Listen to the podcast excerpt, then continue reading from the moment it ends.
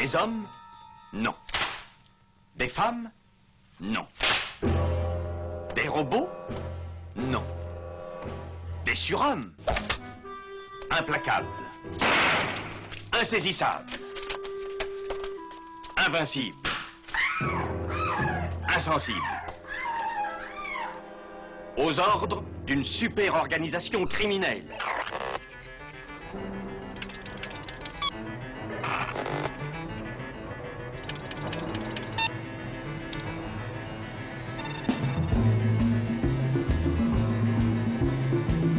Impossible Rien n'est impossible pour... Culture prohibée.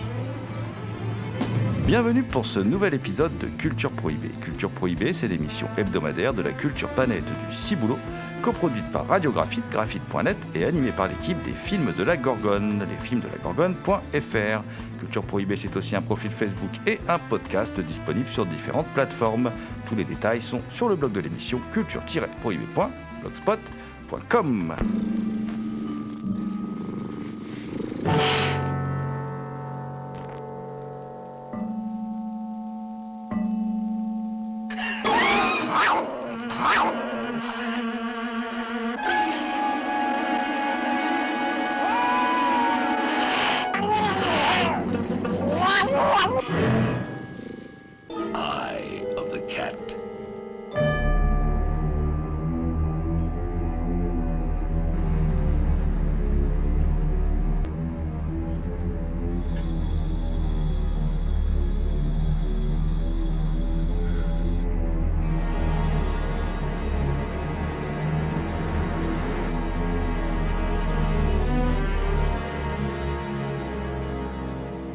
Au sommaire aujourd'hui, une émission consacrée aux dernières sorties vidéo de nos éditeurs préférés avec une première partie euh, que nous avons intitulée Teenage Nightmare. Avec 3 heures, l'heure du crime de Phil Joadou, édité par Rimini, et The Boys Next Door, un film de 1985 de Penelope Spheris, paru chez Carlotta Film. Et puis nous aurons une seconde partie un peu plus bis. D'abord du bis italien, voilà, avec euh, les sorties Artus Film, à savoir La Muraille de Feu, un film de 57 de Carlo Ludovico Bragaglia, Geneviève de Brabant, un film de 1964 de José Luis Monter, Super Sonic Man, et oui, Super Sonic Man, un film de 79 de Juan Piker Simon, et je dis à l'anglaise, mais il est espagnol en fait, hein. et Devilman le Diabolique, et oui, tout un programme, un film de 67 de Paolo Bianchini, et puis je terminerai par un film un, peu moins bis, Les Griffes de la peur de David Lowell Rich, un film de la fin des années 60, 1969, édité par Rimini. Et nous laisserons la parole à un jeune réalisateur que nous avions reçu en toute fin d'émission, à Kenny Bernard. Kenny Bernard qui nous parlera de, son nouveau projet. L'équipe de Culture Prohibée remercie Mathilde Gibaud, Kevin Boissezon, Thierry Lopez et Jean-Pierre Vasseur pour leur aide sur cette émission.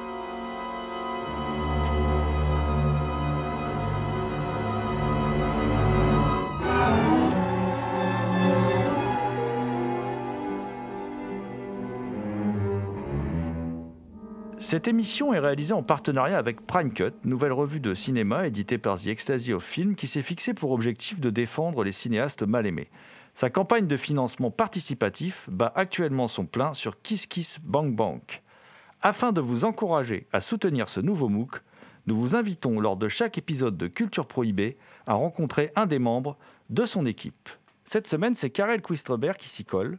Karel, pouvez-vous vous présenter à nos auditeurs? Bonjour, je me présenterai en disant que je suis assez autodidacte et que le cinéma fait partie intégrante de ma vie et euh, que j'ai été vraiment ravie quand on m'a proposé de participer à cette aventure de Prime Cut. Est-ce que vous pouvez présenter votre travail au sein de la revue Prime Cut? Pour euh, ce premier numéro, Emmanuel Le Gagne m'a contacté et m'a demandé de donner ma vision de la femme dans le cinéma de Michael Winner. Voilà. Je pense que on me l'a demandé parce que Emmanuel Le Gagne savait que je portais beaucoup d'attention à l'image de la femme euh, sur les écrans et que j'aimais énormément euh, le cinéma, ce qu'on appelle le cinéma bis ou le cinéma maudit, le cinéma mal aimé. Et il s'est dit que je pouvais être une personne assez adéquate pour euh, parler du sujet. Lee Marvin, Gene Hackman. Prime Cut. Causer sortie vidéo. Je suis accompagné de Thomas Roland, celui que l'on surnomme le loup-garou Picard, qui chaque nuit de pleine lune dans la belle ville d'Amiens enregistre à l'écoute du cinéma diffusé sur RCA. Salut Thomas.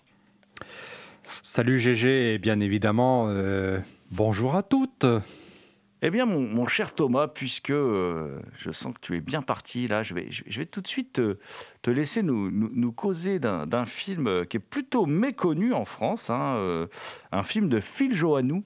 Euh, on parle souvent dans les premiers films de Phil Joannou des Anges de la Nuit, par exemple, très bon polar dont on avait parlé dans cette émission. Mais Phil Joannou a fait un, autre film, un film qui est sorti en 86, là, qui vient de sortir chez Rimini, qui s'appelle 3 heures l'heure du crime, 3 o'clock high. Euh, un film produit d'ailleurs par Spielberg. Quand il a vu le film, il a demandé d'enlever son nom du, générique. Euh, on se demande bien pourquoi d'ailleurs, parce que moi, c'est un super film. Hein, voilà, on va tout de suite le dire. Voilà. et comment dire Mais je pense qu'il attendait autre chose de ce film, plutôt quelque chose à la Karate Kid, et c'est pas du tout ce qu'il a eu. Et ben mon Thomas, on va dire que là, on est plutôt sur le, train sifflera trois fois dans un collège américain, quoi. On peut effectivement dire ça. Euh, le train sifflera trois fois dans un collège américain. Je n'avais pas pensé à ça, mais maintenant que tu me le dis, effectivement, c'est un peu ça. C'est un peu ça. C'est l'histoire de Jerry Mitchell. Jerry Mitchell, c'est un peu l'adolescent, l'élève bien sous tout rapport, hein, qui est bien vu dans, dans, dans, dans, le collège, dans ce collège où il étudie. Et il s'occupe aussi du magasin de fourniture euh, euh, du collège. Hein. C'est plutôt effectivement un lycée. Hein. Là-bas, ils disent collège, effectivement, mais bon, lycée. Et dans ce lycée, il décrit vraiment un microcosme, un micro-univers.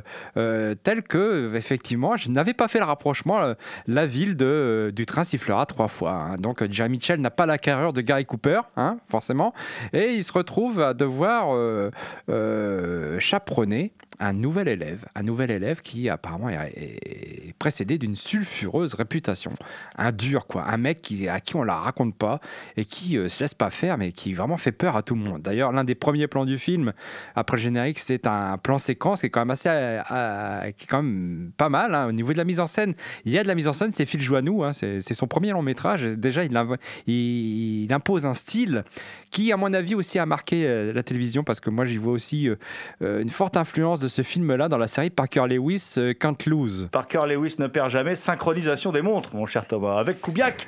voilà. Donc pour moi, la référence, enfin, la pérennisation est évidente, hein, la filiation est évidente entre, euh, entre ce film et cette série. Et donc Jerry Mitchell, euh, à un moment, il rencontre, euh, il rencontre Buddy Revel, le fameux dur qui fait peur à tout le monde, dans les toilettes, et il le touche. Et là, ça va pas aller du tout pour Jerry Mitchell, parce que Buddy Revel lui, lui donne rendez-vous à 3 heures après les cours pour lui casser la gueule. Et donc, euh, déjà, la journée commençait mal pour Jerry Mitchell, déjà parce que quand il se réveille, il se réveille en retard, il n'a plus rien à se mettre, les pneus de sa voiture sont crevés, donc déjà, la journée commençait mal. Et eh ben, elle va continuer mal pour Jerry Mitchell, parce qu'il va avoir plein de signes, plein de, plein de mésaventures qui vont lui dire que non seulement elle, elle a mal commencé, elle continue mal, mais elle va peut-être aussi mal se terminer. Alors, le film est hilarant. Hein, la mise en scène, elle est très dynamique. C'est vrai, ça fait un peu, ça fait un peu cartoon. Hein. Il, y a, quelque chose qui rappelle un peu le cartoon dans les mouvements de caméra où il fait des mouvements de caméra très rapides pour recentrer, pour euh, recadrer sur un objet particulier. Il joue beaucoup avec euh, avec les horloges évidemment, vu que le film s'appelle Free O'clock High, donc il joue beaucoup là-dessus. Et il y a surtout une galerie de personnages qui est quand même assez euh, assez dingue. Il y a un CPE qui est vraiment particulier dans son bureau. Il y a des il y a des il y a des animaux empaillés. C'est il y a des animaux empaillés et il y a aussi des livres sur la Seconde Guerre mondiale, sur le nazisme, bien en évidence.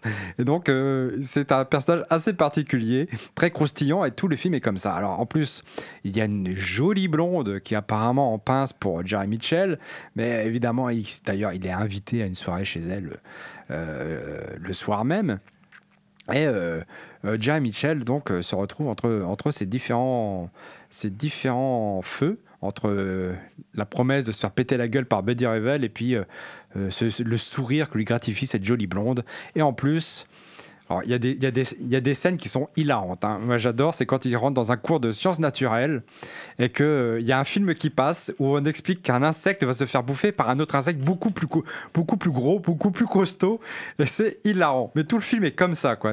Tout le film est, vraiment hilarant. Moi, ça, j'ai vu plusieurs fois. À chaque fois, je suis mort de rire. Tout le film est comme ça. Il raconte avec euh, plein d'anecdotes euh, très, très drôles. Et euh, pour moi, pour moi c'est, c'est déjà un très grand film de, de Phil Joannou. Et, oui, il y a plein d'anecdotes comme ça. Il y a un numéro de charme à la prof de français où il fait une fiche de lecture en fumant une clope et puis voilà, il, il se transforme en séducteur. D'ailleurs, elle n'est pas insensible à son charme dans un moment euh, complètement, euh, complètement délirant. Il y a aussi le, cours de, littérature avec un professeur sadique qui décrit euh, le passage où Achille écharpe Hector comme ça. Et là, là, tout de suite, notre héros, lui, il se voit déjà se faire complètement déchiqueter par Buddy Revel parce qu'il faut dire une chose. Buddy Revel ne va pas se battre contre lui. L'optique de la fin de journée, c'est qu'il va mourir. Voilà, c'est-à-dire que tout le monde dans le, dans le lycée, à la fin de la journée, il meurt. Voilà. Donc, euh, effectivement, la mise en scène hyper cartoonesque, qui rappelle le- euh, aussi le grand Sam Raimi, hein, voilà, c'est tout à fait dans ce style-là. Euh, D'ailleurs, c'est très étonnant parce que Johannou adapte la mise en scène à son sujet, parce qu'en fin de compte, Johannou est aussi un réalisateur très discret dans d'autres films.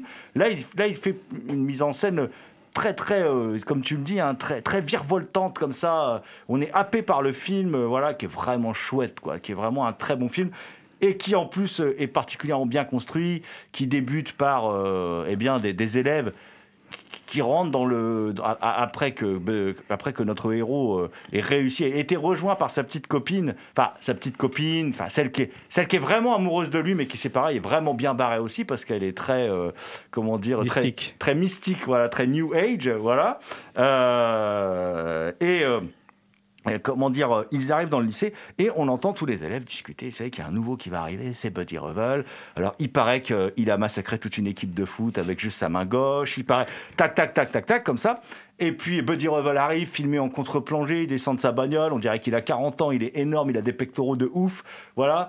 Euh, Enfin bref, tout le film regarde. Et à la fin du film, il va se passer quelque chose. Et à la fin du film, il y a un plan qui répond à tous ces plans-là. Euh, mais cette fois-ci, c'est notre héros qui aura une toute autre réputation. Voilà. Et, puis, il y a aussi un truc qui est très drôle et qui est très annonciateur de, quelque chose euh, qu'on vit beaucoup aujourd'hui, qu'on voit par exemple dans le film Mignonne, euh, mais qu'on voit dans d'autres films aussi, hein, et puis qu'on voit malheureusement dans la réalité, tristement, qui conduit à des faits divers sordides. C'est ce duo d'élèves qui veut tout filmer de la bagarre et du pugilat et qui suit constamment, euh, qui suit constamment donc notre héros, euh, notre héros qui va essayer de trouver plein de stratagèmes qui vont tous échouer lamentablement, voilà, hein, du style euh, planquer une arme dans le casier de Buddy Revel, tout ça, rien ne va fonctionner. Bu- Buddy, il va même essayer de, laisser Buddy Revel tricher sur lui, sauf que Buddy Revel est, intellectuellement brillant en fait, voilà, il y a- tout plein de trucs comme ça, on va, on va un peu au-delà des clichés. Et ouais, moi je pense c'est vraiment un film méconnu, c'est une petite pépite à, à redécouvrir. Pour moi, avec La folle journée de Ferris Bueller, c'est un des meilleurs films sur euh, l'adolescence américaine euh, qui a été fait euh, durant cette période. Oui, moi, moi je pense même qu'il est. Moi je le préfère même euh, au Ferris Bueller personnellement. Mm. Euh, je, je rigole plus à Flow Clock High qu'à. Et il y a vraiment des scènes. euh, La, sé- la séquence de la bibliothèque, c'est quelque chose aussi. Hum, hum. Bah, on va pas, on, on va pas tout révéler. hein, Mais tu que- disais, tu disais, il y a, y y cette scène qui répond au début. Elle est pas pareil, filmée en, en, en- en plan séquence. Et il y a une vraie maîtrise de la mise en scène chez Phil Joannou qui, mais déjà euh, là, c'est son premier long quand C'est son même. hein. premier long, hein, il a fait de la télé avant. voilà. Donc euh, ouais, c'est impressionnant. Nearly all these murderers are white males, many of them handsome, charismatic, intelligent. This is the story of a couple of all American kids, Roy Alston and Bo Richards. They're young, they're clean cut, and like most kids, they want to do something spectacular. So what do you want us to do, huh, Roy? Uh, become computer programmers, maybe fly the space shuttle? He seemed like a regular kind of guy. Uh, you know, normal, kind of quiet. He, he just didn't seem like the kind of guy that would kill anyone. But Roy and Bo are different. Sorry. They're trapped, Walk in there Monday. We're on the drill press the rest of our lives. and they don't fit in. Look who's here. What happens when there's no way out? Should have killed him. Almost did. Almost doesn't count. These people confuse sex and aggression. They can't differentiate between the two. At 11:30 p.m. in Los Angeles, Roy and Bo met Angie Baker. Come back to my apartment. She was 29. Give her two seconds of pain. Girls like that one have given us 18 years of pain. Lisa Fisher and Rich Wilder were both 19. This is my game, sucker. Like if I had a 38 right now, I could make you do just about anything I wanted to. It's in the look. It's in the touch. It's in the eyes.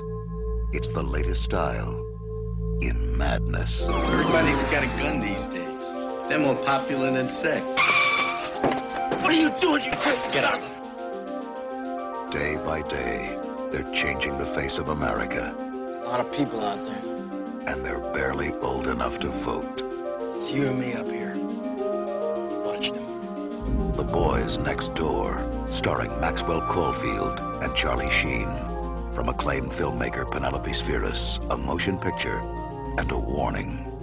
The Boys Next Door, rated R. Autre film qui, que j'aime bien, moi que j'aime beaucoup, hein, qui est un, un film, euh, là aussi sur l'adolescence, une autre version du cauchemar adolescent, puisque là c'est quand même un cauchemar que vit notre héros, mais c'est un cauchemar euh, euh, qui nous fait rire. C'est un film de 85, euh, écrit par Glenn Morgan et James Wong. Alors c'est pas n'importe qui Glenn Morgan et James Wong, parce que ils vont être à l'origine d'une franchise qui s'appelle Destination Finale. Ils vont être à l'origine de X Files entre autres. Enfin, ils vont travailler dessus. Là c'est leur premier euh, travail, et on est en 85. C'est Penelope Spheris qui a fait des documentaires, qui a fait un film pas mal, s'appelle Suburbia les loupards, euh, et qui là fait un film qui est complètement passé inaperçu en France lors de sa sortie. Moi, je l'avais découvert sur Canal+, s'appelait 200 froid. Après, il avait été, je me rappelle, disponible dans les VHS initiales. Ils avaient certainement pas les droits du film d'ailleurs, sous le titre 200 froid aussi. Euh, un film avec Maxwell Caulfield et Charlie Sheen, euh, qui est un film donc de Penelope Spheris, qui après fera Wayne's World, et ça est plus connu pour ça, et qui est un film vraiment euh, étonnant. qui raconte l'histoire de Maxwell Caulfield et Charlie Sheen, donc qui sont des jeunes des jeunes bacheliers, quoi, voilà. Et puis, euh, on est un peu sur le même principe que le film précédent, d'ailleurs. hein. Euh, ils sont invités à la fête chez la plus belle fille du, du lycée, tout ça et tout. Et puis, petit à petit, euh, en fait, la fête, c'est qu'un élément de l'histoire, une toute petite partie de l'intrigue, mais c'est là qu'on voit qu'il y a quelque chose qui dérape et qu'en fait, ces deux gars-là, du fait d'un avenir bouché, du fait de, bah, de toute façon, ce qui les attend, c'est l'usine, hein, c'est tout ça, voilà, décident de se faire une dernière virée, puis c'est une virée qui va, qui va virer au cauchemar. Mais pour plein de raisons, Thomas, c'est vraiment un film assez passionnant quand même, avec euh, bien sûr un sous-texte homosexuel. Je dis bien sûr, euh, là c'est évident dans le film, euh, il y, a une question du refoulé entre eux deux, qui d'ailleurs qui, se cristallise lors d'une scène avec une je- jeune femme. Un- drôle de film quand même, Thomas. C'est un drôle de film que ce, film-là, où petit à petit on glisse dans une violence presque sourde, avec une mise en scène assez effacée en fin de compte, qui convient très bien au, sujet et euh, qui est, ben, en fait, euh, c'est un film très troublant parce que euh, on voit, on voit comment en fait le néant, l'absence d'idéologie, l'absence de perspective pour des jeunes gens. Euh, et, déclenche aussi quelque part une absence d'empathie. Bon, il y en a un qui a moins d'empathie que l'autre quand même, hein. mais néanmoins ils se nourrissent tous les deux. Peut-être que séparément ils seraient pas devenus euh, ce qu'ils deviennent dans le film, c'est-à-dire des tueurs, hein, des tueurs en série même. Et euh, ouais, c'est un drôle de film quand même sur la fabrique d'un serial killer adolescent. Oui, c'est aussi un film euh, qui met en perspective, tu parlais de l'homosexualité refoulée, c'est aussi un film qui met en perspective dès son générique le fait que les tueurs en série, il y a une part d'homosexualité plus ou moins refoulée. hein. Il y en a, euh, elle n'est pas refoulée du tout. Jeffrey Dahmer, je crois qu'il était, est- il, il était ouvertement, mais c'est un film qui met, euh, qui met vraiment en exergue le fait que euh, les tueurs en série sont peut-être tous des homosexuels refoulés quelque part. Euh, et euh, il y, y a évidemment, euh, bon, c'est évident dès le début du film, en dehors du générique, j'entends, il y a des choses qui sont évidentes. L'ami de Charlie Sheen, euh, il a un look vraiment euh, typé, euh, très viril, où il met en, en avant ses pectoraux, etc. Il est, il est fasciné par l'uniforme, mais en même temps fasciné, mais il n'a pas très envie de s'engager non plus. D'ailleurs, à la, à à fête, ils ils s'invitent, hein, ils ne sont pas invités. hein. Ils- Ils s'invitent à la fête. Et c'est là qu'on voit qu'en fait, ce sont deux personnages qui ne sont pas aimés du tout par, par les autres élèves de, de, de l'école. Moi, je trouve que le film, tu parles de mise en scène effacée. euh, moi, je trouve que le film a quand même de grosses faiblesses. Notamment dans les scènes d'action, je trouve qu'elles sont pas bien filmées, c'est pas bien découpé. Euh, ouais, je trouve que de ce côté-là, le film, il est, il est quand même assez faiblard. Il est intéressant dans son fond, mais euh, la mise en scène, je trouve qu'elle me happe pas vraiment. Puis surtout, il y a des choses au niveau de la musique. Au niveau de la musique, c'est carrément pompé sur la musique de Maniac. Et le générique de fin, c'est carrément pompé sur le générique, euh, sur la musique de Greg Safan pour, euh, pour Fif de Michael Mann. Euh, ce sont des choses qui, en plus, qui m'avaient bien marqué. Mais c'est un film que, que je trouve intéressant, mais quand même plutôt mineur, personnellement. Personnellement, moi, c'est un film que j'aime vraiment bien, avec ses défauts et ses qualités. Et ce film a des défauts. C'est plutôt une série B fauchée, hein, quand même, au départ. Hein. C'est pas non plus un gros film euh, de, studio. Euh, avec ses qualités et ses défauts, je trouve que c'est un film, euh, moi, très intéressant. Moi, j'aime beaucoup ce film. Alors, il y a, a l'homosexualité reflue, il n'y a pas que ça, il y a la pression sociale aussi. hein. C'est-à-dire qu'il y a- une pression sociale qui est exercée sur ces, sur ces jeunes. Se pose clairement la question de leur avenir. hein. Voilà, la scène où effectivement il va pour s'engager, il s'engage pas. Voilà. et puis c'est des jeunes qui sont pas à la place dans ce monde qui est la, scène de la de la soirée. Alors pour résumer, j'avais dit oui qu'ils étaient invités à la soirée. T'as raison, ils s'invitent. Et puis il y a une scène où lui il s'assoit comme ça au bord de la piscine et puis il a un comportement qui va euh, complètement euh, troubler l'auditoire. Quoi. hein. voilà, il va le faire vraiment exprès. Quoi. L'ami Charlie Chin, va- Maxwell Cofield, là, il va le faire vraiment exprès. Et ça donne vraiment, euh, moi je trouve un film, je trouve que c'est un film vraiment, vraiment très intéressant. C'est un film méconnu. Moi en tout cas, je vous invite à le redécouvrir.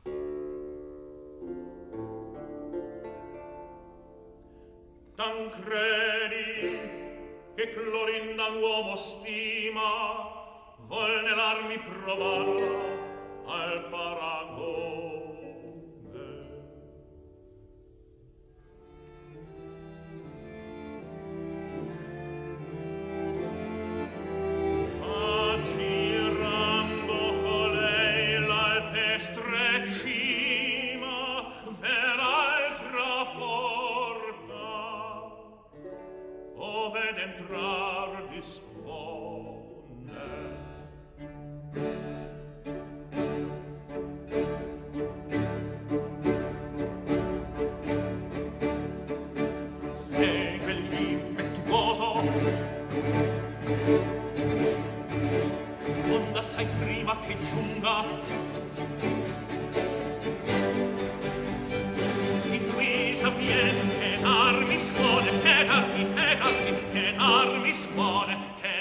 Che la si volge grida. Ma tu che porte carendo sì.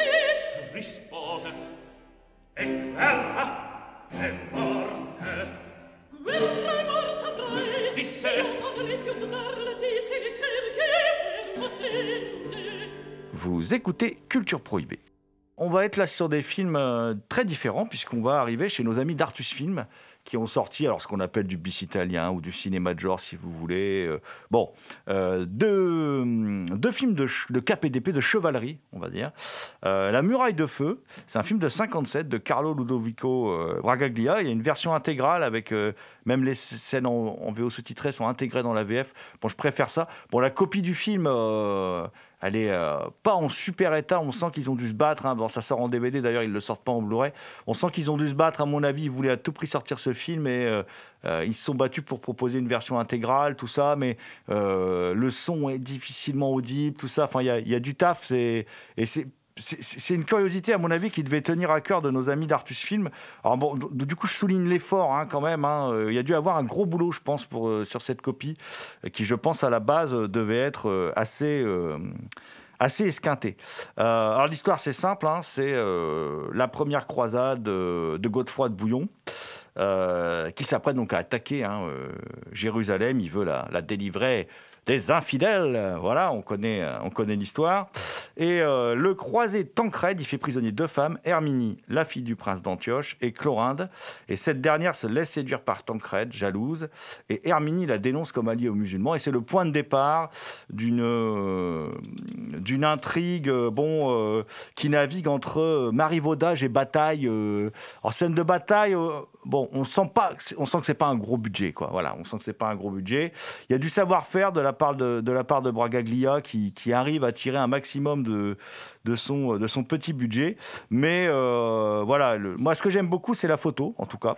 Elle est signée Rodolfo Lombardi et il y a euh, parfois des, moments euh, très très beaux. D'un point de vue esthétique, les couleurs sont assez chaudes, tout ça. Enfin, il y a beaucoup de travail. On sent que c'est des bons techniciens, mais, mais le scénario, je le trouve pas extraordinaire. Voilà, je trouve que c'est de marivaudage sur marivaudage. Là, je vous citerai deux intrigues amoureuses, mais il y a plein de sous-intrigues amoureuses. Enfin voilà, on n'est pas chez Ridley Scott quand il parle des croisades, quoi. Voilà, c'est complètement, euh, c'est complètement différent. Euh, et puis il y a un côté prosélyte dans le film, moi, qui m'embête. hein.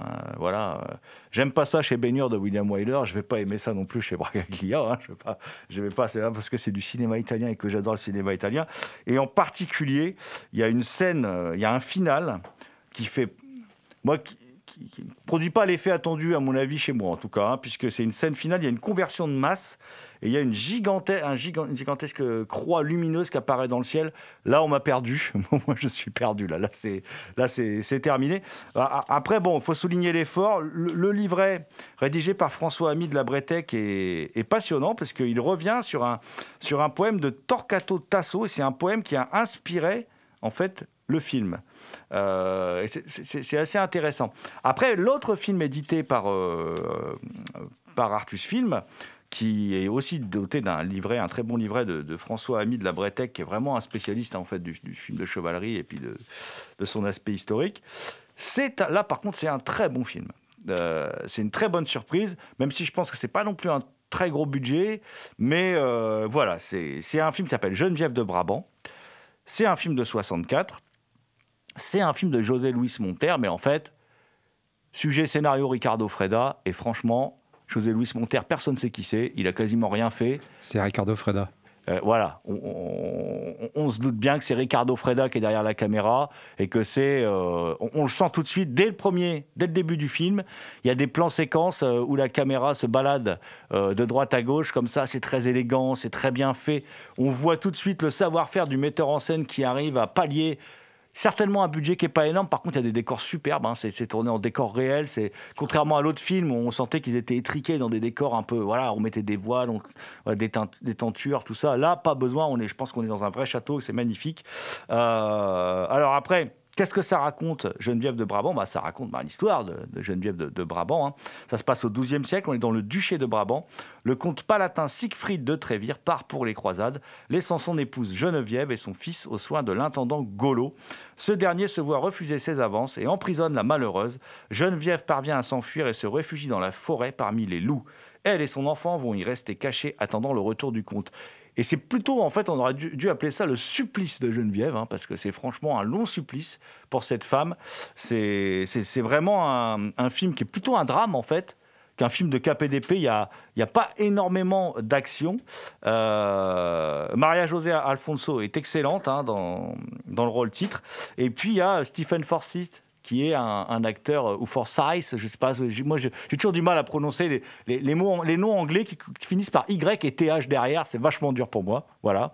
Mais Thomas va m'aider parce qu'il aime bien se moquer de mon accent. William Forsythe. Voilà, il le dit très bien. Je suis incapable de prononcer ce nom, Thomas.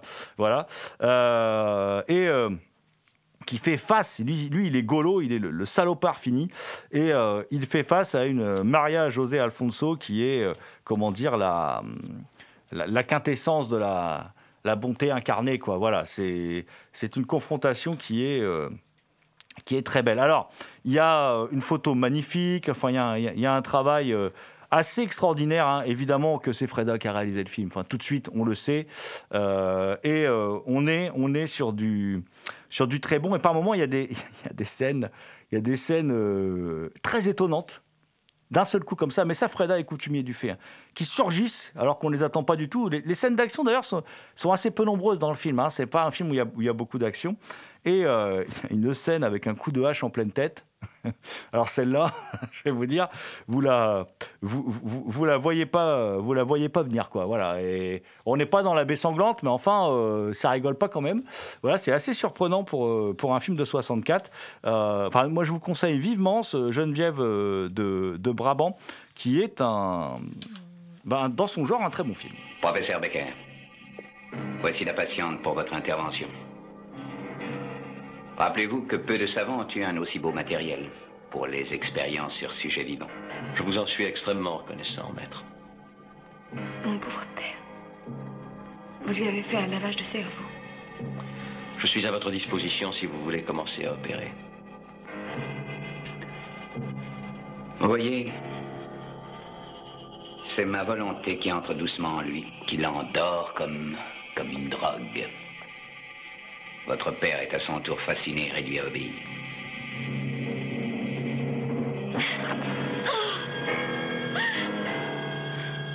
Je vais rester en Italie, mais là, on va faire totalement autre chose. On, va vous parler d'un film qui est. Voilà, on, va plus aller du côté du, film de l'adaptation de Fumetti, même si là, c'en est pas vraiment une d'ailleurs, Devilman le Diabolique. euh, je suis pas sûr que ce soit un Fumetti, à vérifier. Euh, donc, Devilman le Diabolique. Alors, c'est quoi Devilman le Diabolique? Déjà, c'est un titre merveilleux. Voilà, ça, ça faut, être clair.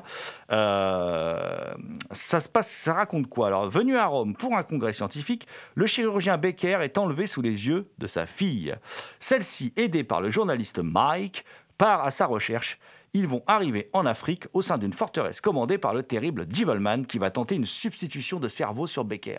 Eh oui, parce que Devilman, comme il le dit à un moment dans le film, il dit Moi, je veux éliminer une partie de l'humanité, les faibles. Voilà. Ça, il le dit à un moment du film. Euh, Sans doute, euh, comme ça, un disciple de la pensée d'Hitler, voilà.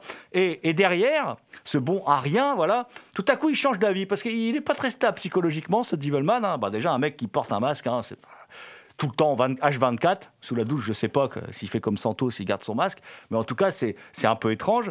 Et à un moment, plus tard dans le film, il dit bah, Je vais éliminer toute l'humanité. Bon, alors, mon gars, faut choisir les plus faibles ou toute l'humanité. Il n'est pas très constant. Il va se faire chier s'il élimine toute l'humanité. Je dis ça comme ça, mais bon, au moins, il n'y aura plus personne pour l'emmerder. Alors, si on reste dans les répliques extraordinaires, euh, il y a un dialogue aussi alors, euh, qui est extraordinaire c'est euh, Pouvez-vous me prouver que je peux vous faire confiance? Non D'accord, je vous crois. Ça, c'est extraordinaire. Moi, j'adore comme dialogue. hein. voilà.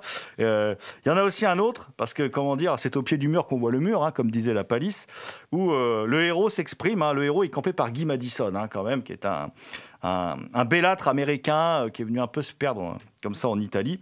Où, ils sont en plein désert et il dit à l'héroïne, qui est quand même la cruche du siècle, on est vraiment dans la caricature de la femme soumise à l'homme. C'est un film hyper macho, quoi. Voilà. La femme est tout le temps victime et elle ne peut être sauvée que par les hommes. Elle passe son temps à geindre ou à fuir ou à avoir peur et elle est très sexy et toujours tirée à quatre épingles. Voilà. C'est totalement caricatural. Quand on voit ce film, on peut pas s'empêcher de penser aux deux OSS 117 d'Azanavicius. C'est, on, on a l'impression que c'est, il a vu tous ces films-là et qu'il en a tiré la, la substantifique moelle pour, euh, pour faire ces OSS.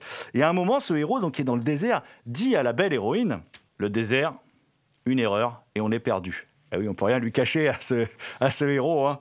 D'ailleurs, il, il aura une phrase un peu plus tard, euh, ce Guy Madison, qui est digne de Johnny sur le Paris-Dakar quand même. hein. Rest in peace, Johnny, hein, mais bon, voilà, tu as, fait des émules. Il dit il faudra faire vite, sinon on peut arriver trop tard. Et ce qui est vrai, c'est ça, on, on peut pas, on peut pas lui contredire. hein. Ce, ce héros a le sens de la palissade, voilà. Euh, mais il n'y a pas que lui, hein. c'est-à-dire que bon, alors, euh, euh, je tiens d'ailleurs aussi à signaler que pour les cinéphiles aguerris, ils vont tout de suite s'apercevoir que la doublure de Guy Madison fait 20 kilos de plus que lui et essaye péniblement avec une perruque blonde de lui ressembler. Voilà, il faut dire au réalisateur de ne pas cadrer trop près. Après, d'ailleurs, je parlais du désert, ça se passe dans le désert parce que, en fait, euh, et, c'est- tellement visible, à un moment, il y a une bagarre contre des bédouins en champ contre champ. Euh, et euh, cette bagarre, en fait, eh ben, on voit bien qu'elle n'est pas sortie du. On voit bien que le contre-champ vient pas du même film, quoi. Voilà. Et, et c'est juste, effectivement, ça, ça, ça vient pas du même film. euh, ça vient d'un autre film, je crois, de Guido Malatesta. Voilà, euh, il me semble. hein. Donc, euh, du coup, bah, effectivement, ça se voit. Voilà. Donc, c'est- un peu un film bricolé. C'est un peu un film fauché. Et, tout le monde a droit à sa réplique pourrie. hein. Il, y a, un moment, la, jeune héroïne se balade comme ça dans la, dans- dans la ville et elle tombe sur un clochard qui lui tient ses mots. comme ça, hein, on ne sait pas pourquoi d'ailleurs. Je sais que je suis moche, venez goûter mes châtaignes. Je n'ai toujours pas compris le sens. on croirait la la- votre daube est bonne, hein, on, se croirait encore une fois dans OSS 117, sauf que là, là, il disparaît en plus de l'intrigue, ce mec, juste après, on le revoit pas. Mais faut reconnaître que, bah voilà, ça, ça donne un petit côté euh, sympathique à, à- à ce film. Mais je- moi, je pense que ce film a fortement influencé Lynch. Pour sa saison 3 de Twin Peaks. Ouh là là, je vais me faire des ennemis. Voilà. Non, alors après, vous, l'avez compris, hein, euh, euh, évidemment, c'est le, beau gentil euh, au secours de la veuve et de l'orphelin qui finit par faire un gros bisou à la, jeune fille et qui affronte un méchant très très méchant. Voilà. Euh, aidé par des bédouins gentils, parce qu'il y a des bédouins gentils et des bédouins méchants, mais il y a quand même des bédouins gentils quand même, hein, faut pas déconner. Euh, alors, puis la seconde partie du film est quand même fait dans des décors. C'est fauché, mais c'est bien délirant par contre. hein. Et il y a en particulier une salle où on conserve des corps en hibernation qui est, assez, euh, qui est assez chouettos. Euh, bon. On est dans du bis, là, du pur bis, hein, quand même, il faut le dire. Mais le film manque tout de même, il est un peu mollasson. Il manque tout de même un peu de rythme, à, à mon grand regret. Ce dont ne manque pas l'autre film sorti dans cette même salve, euh, et qui vaut aussi son pesant de cacahuètes. hein.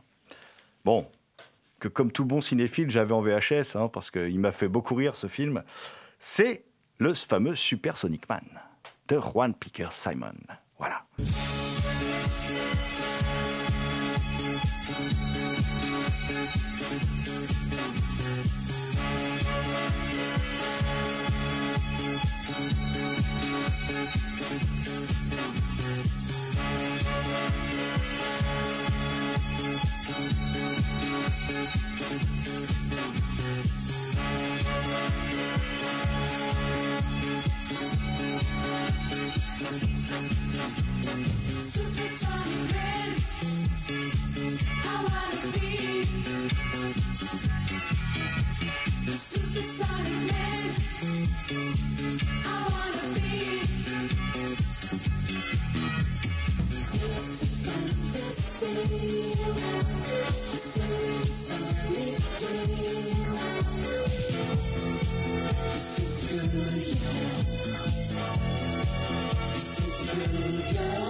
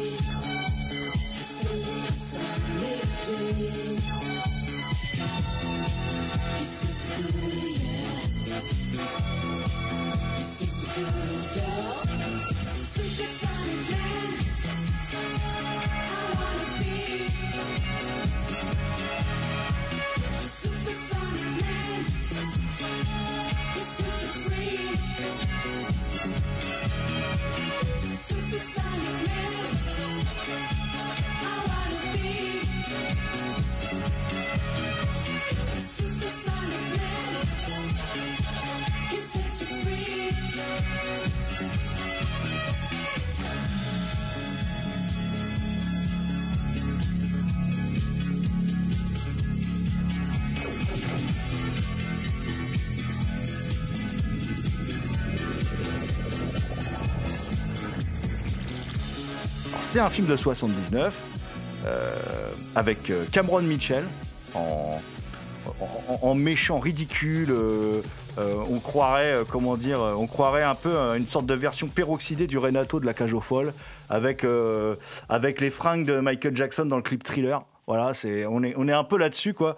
D'ailleurs, Cameron Mitchell sait qu'il joue dans une daube, hein, donc il fait le con, quoi. Du début à la fin, il est hilar. Hilar. Voilà. Mais c'est une dope comme on les aime. Moi, je vous le conseille. hein, voilà, vous allez passer un super moment. C'est un grand film bis. C'est là, par contre, on peut le dire, c'est un nanar. Là, on peut, euh, sans être péjoratif et tout, parce qu'on applique un peu nanar à toutes les sauces. Là, là, là, là, on est vraiment dans le nanar. On est en 79. Euh, alors, le méchant, c'est Cameron Mitchell. Le gentil, c'est Michael Kobe, le fameux Michael Kobe, qui en fait s'appelle Antonio Cantafora. Mais Michael Kobe, ça fait vachement mieux. Ça fait, ça fait anglo-saxon, quoi. Voilà. Et euh, on est en 79. Et qu'est-ce qu'il a fait, Juan Simon? Il est comme tout le monde. Il a vu le film de Richard Donner, Superman. Alors il se dit, moi je vais faire mon Superman à moi. Sauf que j'ai pas de thune. Voilà. Et donc, euh, et qui c'est Super Sonic Man?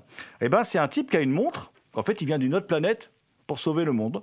sais pas d'où il vient, mais enfin, il vient d'une autre planète pour sauver le monde. Et quand il parle à sa montre, il se transforme en Super Sonic Man et il s'envole.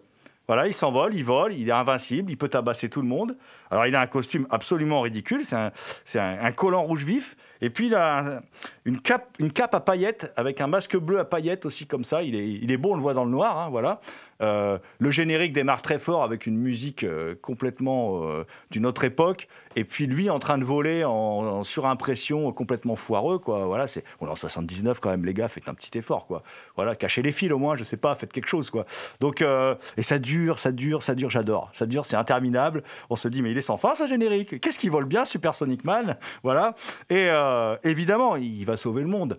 Alors on sait pas trop pourquoi, parce que Super Sonic Man sauve le monde. En fait, il tombe amoureux d'une femme, une femme qui est qui est, menacée, quoi, et, il décide de la sauver. Et il se retrouve confronté à un super méchant qui est donc interprété par Cameron Mitchell. Cameron Mitchell qui est aidé d'un robot qui ressemble à ces robots pour enfants tout carré là qui font absolument pas peur. hein. Si tu tombes, euh, tu le fais tomber, il est sur le dos, peut plus se relever. hein. Mais bon, il compte vachement sur le robot quand même pour l'aider à dominer le monde. Voilà, parce que bon, c'est un méchant, il veut dominer le monde. hein. Il se prend pas la tête, hein, voilà, il domine le monde. C'est comme ça, voilà. Et puis Super Sonic C'est quand, Man- même, c'est quand même bien plus intéressant que de vouloir tuer tout le monde. Au moins, il a quelque chose à faire. Parce Ouais, que, ouais, je suis d'accord. Il a, plus- il a plus d'ambition que Devilman. Hein, voilà. Alors, après. euh, après, moi, bon, il y a des trucs que je m'explique pas vraiment, mais euh, comme par exemple, parce que Super Sonic Man, il faut savoir que s'il parle pas à sa montre, qu'il met pas son costume, il est totalement vulnérable. Il est comme toi et moi.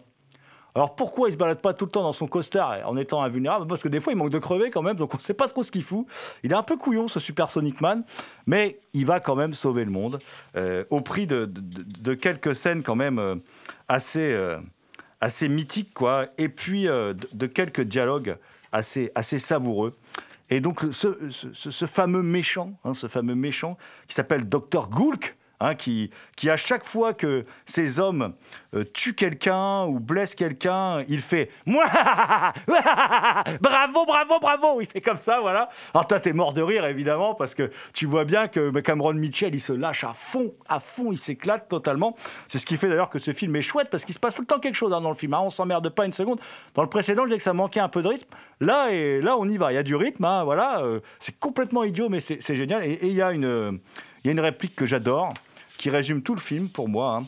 C'est euh, comment dire euh, il y a le professeur Morgan, qui est le gentil professeur hein, qui est enlevé par le, par le méchant pour justement faire des opérations euh, un peu horribles.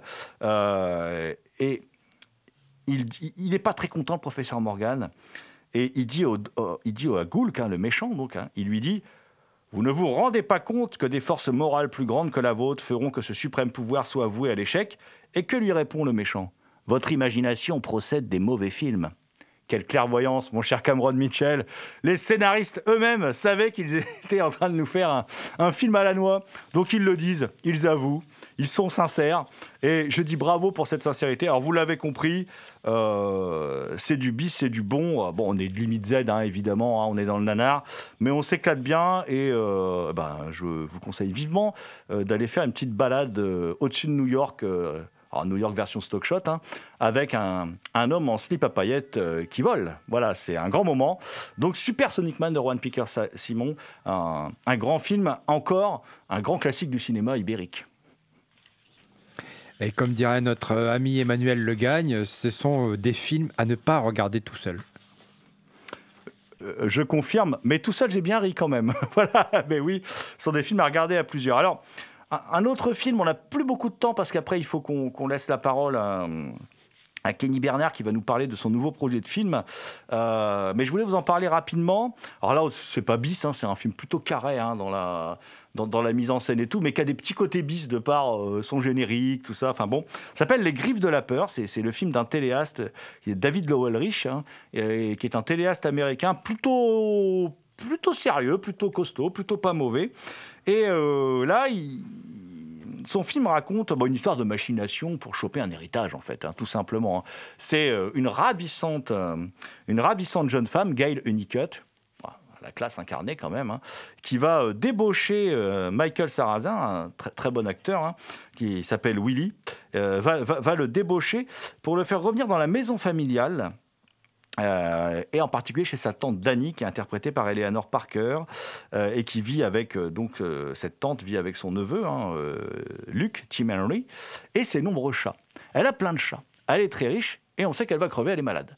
Donc, il se trouve que cette tante, elle a couché sur l'héritage les chats. C'est les chats qui vont toucher le pognon. Voilà. Donc, évidemment, Gail Unicut, elle, avec ses charmes, elle arrive à, faire revenir euh, Michael Sarrazin. Et, et Michael, il va lui essayer de. on, va, on va faire changer d'avis euh, la tante pour qu'il soit couché sur l'héritage et puis qu'elle meure, quand même. Voilà. Dans un accident. Alors. Effectivement, dit comme ça, on se demande où sont les chats qui vont attaquer le monde. Alors les chats, on les voit entre deux dans des plans assez dégueulasses d'ailleurs, hein, où ils bouffent de la barbaque, tout ça et tout. Ils sont un peu les, maîtres du jeu dans cette histoire euh, qui est écrite par Joseph Stefano quand même, qui est le scénariste de d'Hitchcock de Psychose. Hein. C'est pas non plus un, petit scénariste, mais euh, c'est un, drôle de film parce que c'est un film qui est plus une sorte de, comédie un peu cruelle en fait euh, que que comment dire euh, un, un film vraiment d'horreur c'est pas vraiment un film d'horreur c'est plutôt un petit suspense angoissant un film de machination euh, qui va pas au bout de ses idées alors on sent bien la patte Stefano parce qu'il y a aussi non, y a un moment on comprend qu'il y a une, histoire d'inceste aussi dans tout ça, qui n'est pas, est pas exploitée, quoi, voilà, malheureusement. Moi, je pense que ce film aurait, euh, aurait mérité euh, une réalisation un peu moins plate, un peu moins passe-partout, aurait mérité un réalisateur plus inspiré que, David Lovelrich. Il en résulte une série B très agréable, mais je, trouve qu'il manque un petit quelque chose euh, pour se hisser à un autre niveau. On a des bons acteurs, on a une belle photo, donc c'est bête, c'est pas de bol. Euh, et on a un magnifique euh, générique avec des chats en surimpression. On a l'impression que les, on va être dans un film de Bertha Gordon avec des des chats géants qui vont attaquer la ville, mais c'est pas du tout ce qu'on aura. Euh, et pour compléter, il y, a un petit livret d'ailleurs dans cette édition Rimini qui est assez sympa sur les, différentes apparitions de chats à l'écran. Et il y en a pas mal.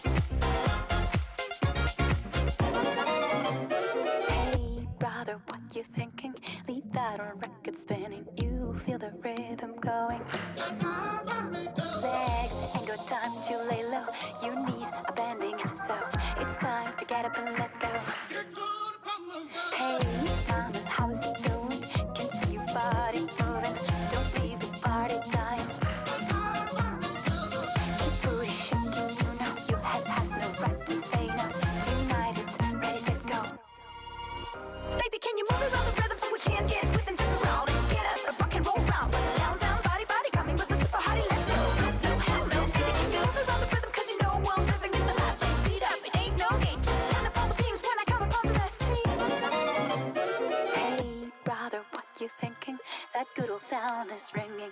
They don't know what they're missing. Legs ain't got time to lay low. Your knees are bending, so it's time to get up and let go. Hey, brother,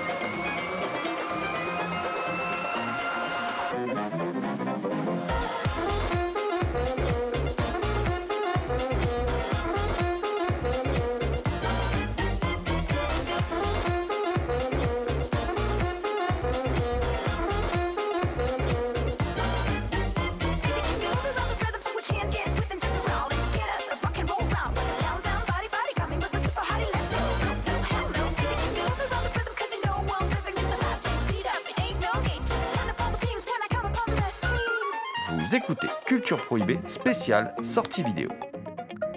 Kenny Bernard est un jeune réalisateur prometteur qui a la particularité de travailler sans une thune en poche, mais avec du talent à revendre. On lui doit entre autres The Cure et Le Bobo et le Clochard, film au sujet desquels il est déjà venu s'exprimer dans Culture Prohibée.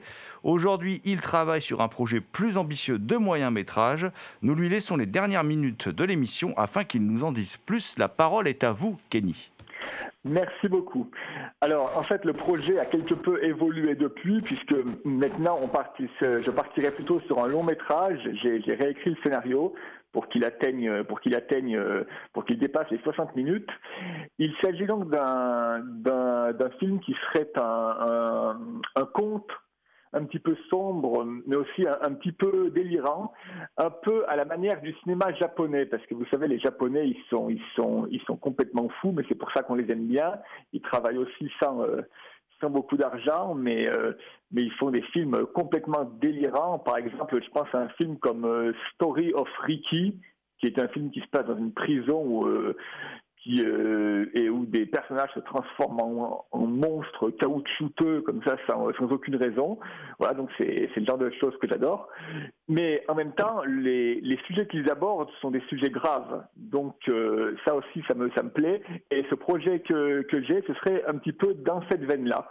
C'est-à-dire, c'est inspiré d'une légende de, ma région, puisque je suis originaire de la, de, la région Rhône-Alpes. Donc c'est la légende de la tour sans venin. Donc la tour sans venin, c'est les restes, c'est tout ce qui reste d'un ancien château, donc qui se trouve de, sur la commune de Parisé, donc euh, tout près de, de où j'habite. Donc il n'en reste plus qu'une qu'une ruine euh, aujourd'hui.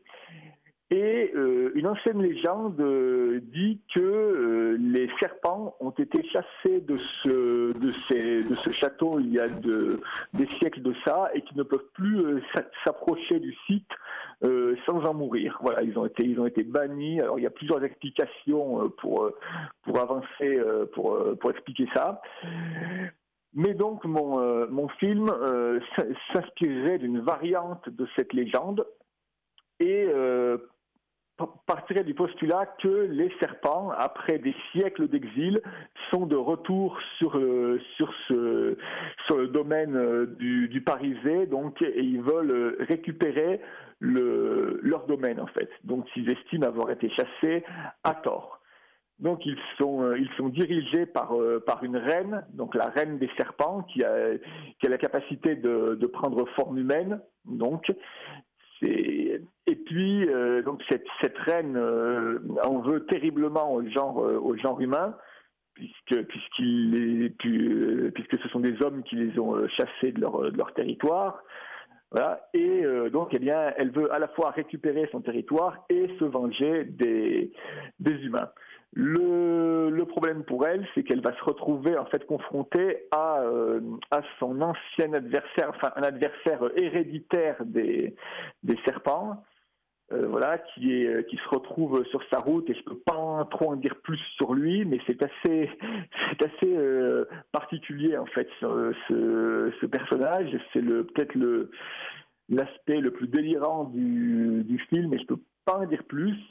Mais voilà, c'est une histoire de revanche en fait de de sous, sous fond de, de contes fantastiques avec des sujets euh, quand même sérieux qui sont abordés comme euh, le thème de l'exclusion, euh, le thème de la de la quête de soi-même, le quête de la le, la, la confrontation avec la mort. Voilà. Mais tout ça sous un jour sous un jour un petit peu un petit peu comique, délirant, euh, proche euh, donc du cinéma euh, japonais ou, philippin des années des années 80. Voilà. C'est donc c'est un projet effectivement plus plus ambitieux que tout ce que j'ai fait jusqu'à présent et j'essaie de, bah, démarcher cette fois-ci pour avoir pour avoir des aides parce que pour ce projet-là je pourrais pas le faire sans sans aucun moyen comme comme les projets que je faisais jusque jusqu'à présent. C'est aussi un un projet où je veux que je qu'il y ait vraiment des de belles images euh, tirées de tirées de peintures euh, de peintures anciennes. Je, veux vraiment que ça ait, que ça que ça ait de la gueule euh, quand même. Franchement, s'il y a des s'il y a des, des personnes qui adhèrent à, à ce projet et qui qui seraient prêtes à, à m'aider à le faire avancer, eh bien je c'est très volontiers que, que je leur parlerai plus en détail du projet et que je leur euh, je leur présenterai ça. Je suis joignable euh, donc euh, par mail à euh, kenny1986 at live.fr, kenny1986 at live.fr et le projet, le titre du projet c'est Les maîtres de la tour sans venin. Extra, extra, read all about it. The pinball wizard and the miracle cure. Extra, extra, read all about it. Extra.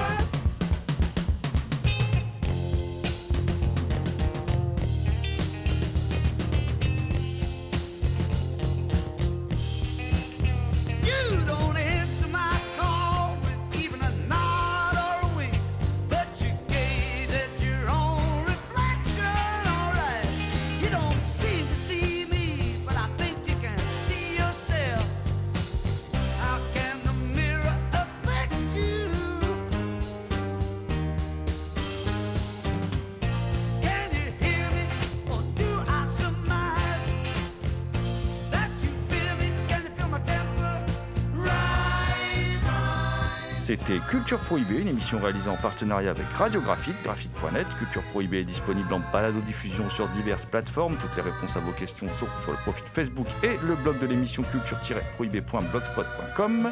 Culture Prohibée était une émission préparée et animée par votre serviteur Jérôme Potier, dit la Gorgone, assisté pour la programmation musicale d'Alexis dit Admiral Lee.